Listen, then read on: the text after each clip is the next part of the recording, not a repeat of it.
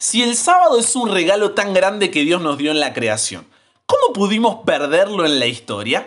Qué programón que tenemos hoy. Buenos días, imparable. Hoy estás aquí porque buscas crecer en tu relación con Jesús, así que me gustaría hacer una oración contigo para entregarnos a Dios como cada día.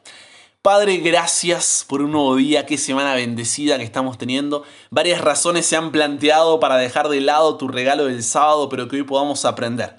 ¿Qué es lo que tú nos dices en tu palabra al respecto? Guíanos en el tema, venimos con un corazón abierto y dispuesto a oír tu voz. En el nombre de Jesús oramos. Amén.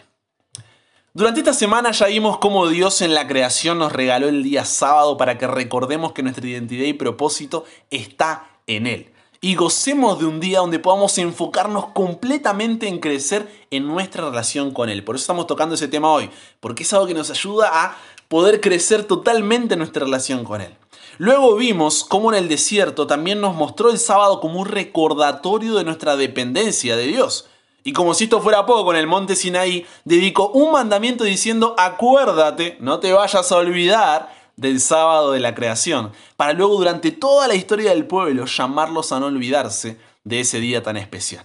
El problema es que luego del exilio y posterior vuelta de Israel a su hogar, los judíos tergiversaron, podríamos decir, el sentido del sábado y lo hicieron un fin cuando este en realidad es un medio.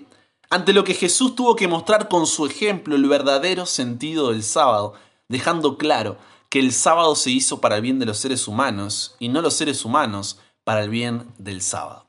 La pregunta ahora es, ¿qué pasó? ¿Qué pasó luego de Jesús con este regalo de la creación? En el relato de la resurrección de Cristo encontramos que después de su muerte, sus seguidores continuaron disfrutando del sábado, ya que un cambio con respecto a un regalo dado en la creación aparecería en el Evangelio de Lucas que fue escrito cerca de 30 años después del evento de la pasión, o por lo menos en alguno de los otros evangelios como el de Juan, que fue escrito más de 60 años después. Pero no, no encontramos nada.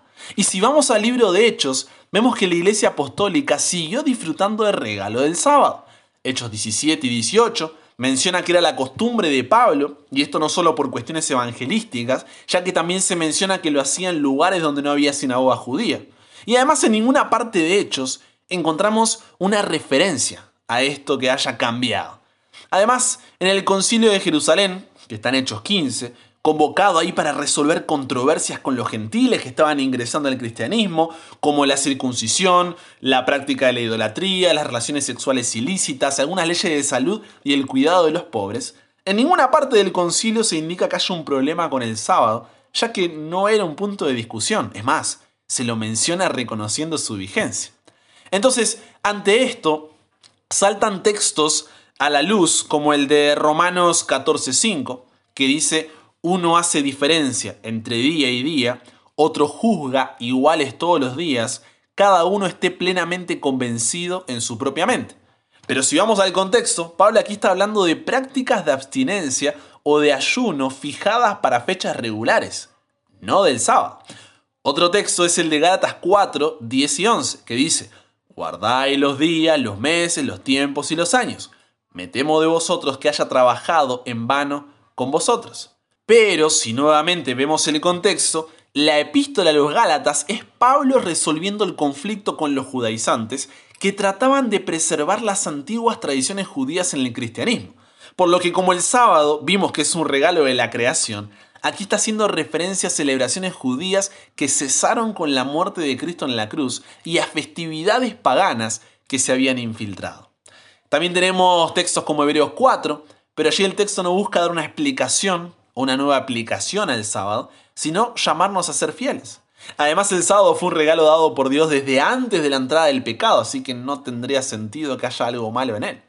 Finalmente, uno de los más conocidos es Colosenses 2, 16 y 17, que dice, Por tanto nadie os juzgue en comida o en bebida, en cuanto a días de fiesta, luna nueva o días de reposo, todo lo cual es sombra de lo que ha de venir, pero el cuerpo es de Cristo. Sin embargo, nuevamente, si vemos el contexto, esa expresión, días de fiesta, luna nueva o días de reposo, es una referencia a pasajes del Antiguo Testamento donde se la utiliza más de ocho pasajes, específicamente el de Oseas 2.11, y Pablo acostumbra mucho a hacer esta relación entre Antiguo y Nuevo Testamento. Y allí encontramos que esta expresión días de fiesta Tiene que ver con las tres fiestas de peregrinación de la Pascua, el Pentecostés y los tabernáculos. Y los días de reposo, los sábados, que dice ahí, se refiere a las tres celebraciones adicionales de las trompetas, la expiación y los años sabáticos. Es más, si luego quieres leer Levítico 23, vas a poder encontrar esto en muchísimo más detalle. Ante esto, la pregunta es, entonces, ¿qué pasó? ¿Qué pasó en la historia que el sábado pasó a ser rechazado o reemplazado? Y la respuesta es que hay cuatro motivos principales que podemos encontrar en la historia. Primero, la influencia greco-romana en el cristianismo después de los apóstoles. Ya a partir del siglo II mm, después de Cristo se comienza a buscar cristianizar lo que los romanos llamaban el día del sol, ¿para qué? Para poder unificar ambas cosas. Los romanos con su paganismo y los cristianos con sus creencias en Dios. Entonces, ¿qué hicieron? A ver, vamos a ponernos de acuerdo. Los romanos tienen el día del sol, nosotros tenemos el sábado, vamos a juntar todo para el domingo y que sea toda la misma fiesta y ya está. Por eso, en inglés, domingo es Sunday, día del sol. En segundo lugar, tenemos el antijudaísmo, porque los cristianos eran tenidos como una secta judía. Entonces, a fin de no ser confundidos con los rebeldes judíos que muchas veces habían levantado contra Roma, los cristianos empezaron a abandonar algunas creencias básicas del judaísmo, especialmente el sábado semanal. En tercer lugar, tenemos el sincretismo o combinación pagano-cristiano, justificado con la interpretación alegórica de determinados textos bíblicos para poder hacer decir a la Biblia lo que ellos querían interpretar. Y en cuarto lugar, la tradición de la iglesia. Si ves el concilio de Elvira en el 305 después de Cristo, este ordenaba que si alguien en la ciudad deja de asistir a la iglesia por tres domingos, debe ser excomulgado por un corto periodo a fin de ser corregido. Y el sínodo de la Odisea en el 365 promulgaba la abstinencia de trabajar en el día domingo. Es así como Tomás de Aquino, años más tarde, aclaró en su suma teológica que bajo la nueva ley, la observancia del domingo reemplazó a la del sábado, no en virtud de la ley, sino debido a la determinación de la iglesia y de la costumbre del pueblo cristiano. Fíjate, determinación de la iglesia y costumbre. Y el propio catecismo romano luego declara, pero la iglesia de Dios creyó conveniente transferir al domingo la solemne celebración del sábado. ¡Wow! Ahora te pregunto, ¿es la influencia grecorromana, el antijudaísmo, el sincretismo o la tradición motivo para contradecir un escrito está? ¿Quiénes somos nosotros para contradecir o cambiar la palabra de un Dios eterno? Luego de la reforma protestante contra la Iglesia Católica, las denominaciones protestantes y evangélicas que surgieron a partir de lo realizado por Martín Lutero y que permanecen hasta hoy, llevaron consigo esta costumbre de tener el día domingo como día de reposo. O en algunos casos se lo simplifica como el día en el que se va a la iglesia. Pero te vuelvo a preguntar, ¿acaso la costumbre lo hace correcto? ¿La tradición, la determinación de otras personas? ¿O nos estamos perdiendo un regalo de Dios dado en la creación para crecer en nuestra relación con Él?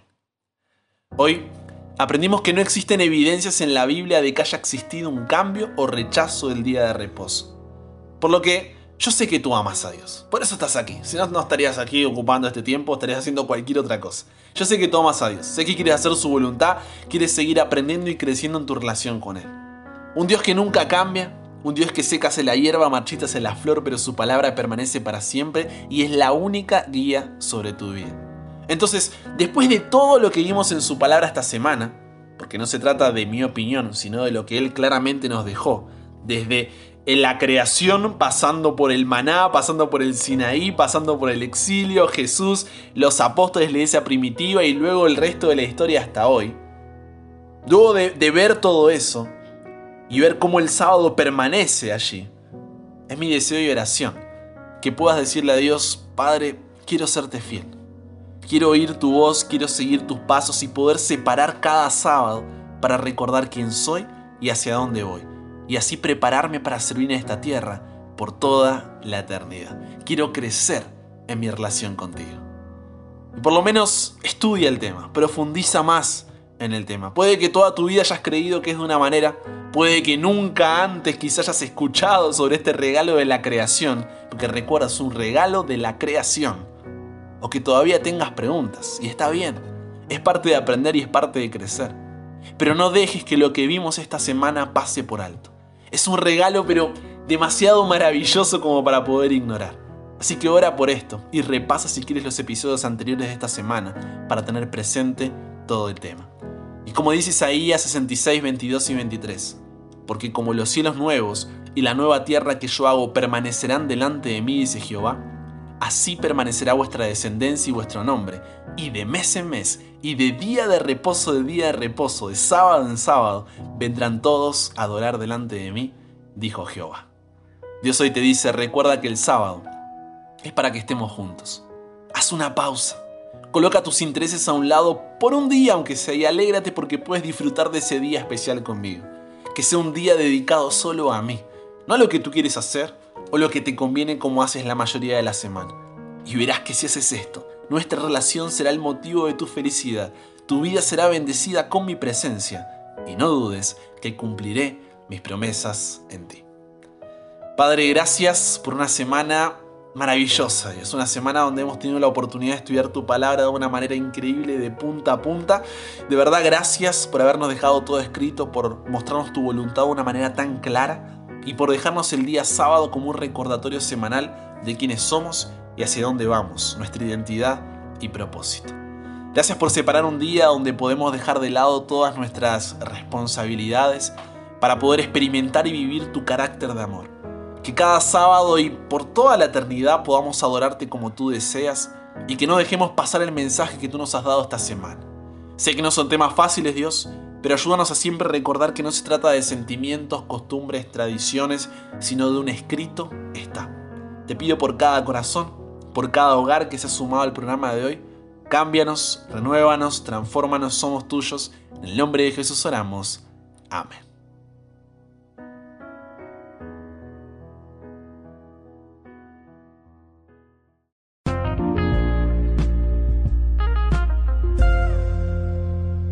Qué semana que tuvimos, una alegría enorme que hayas pasado aquí con nosotros. Y la próxima semana, lo que se viene, tenemos una semana especial, no puedo contarte mucho más, pero atención a lo que se viene la próxima semana. Mi nombre es Brian Chalasi, me Instagram como arroba chalabrian para que juntos sigamos creciendo en nuestra relación con Dios. Y te espero cada día, ¿eh? de lunes a viernes, con un nuevo episodio aquí en WhatsApp. Compártelo para que nunca pares de aprender y nunca pares de crecer. ¿Por qué? Porque hasta el cielo no paramos.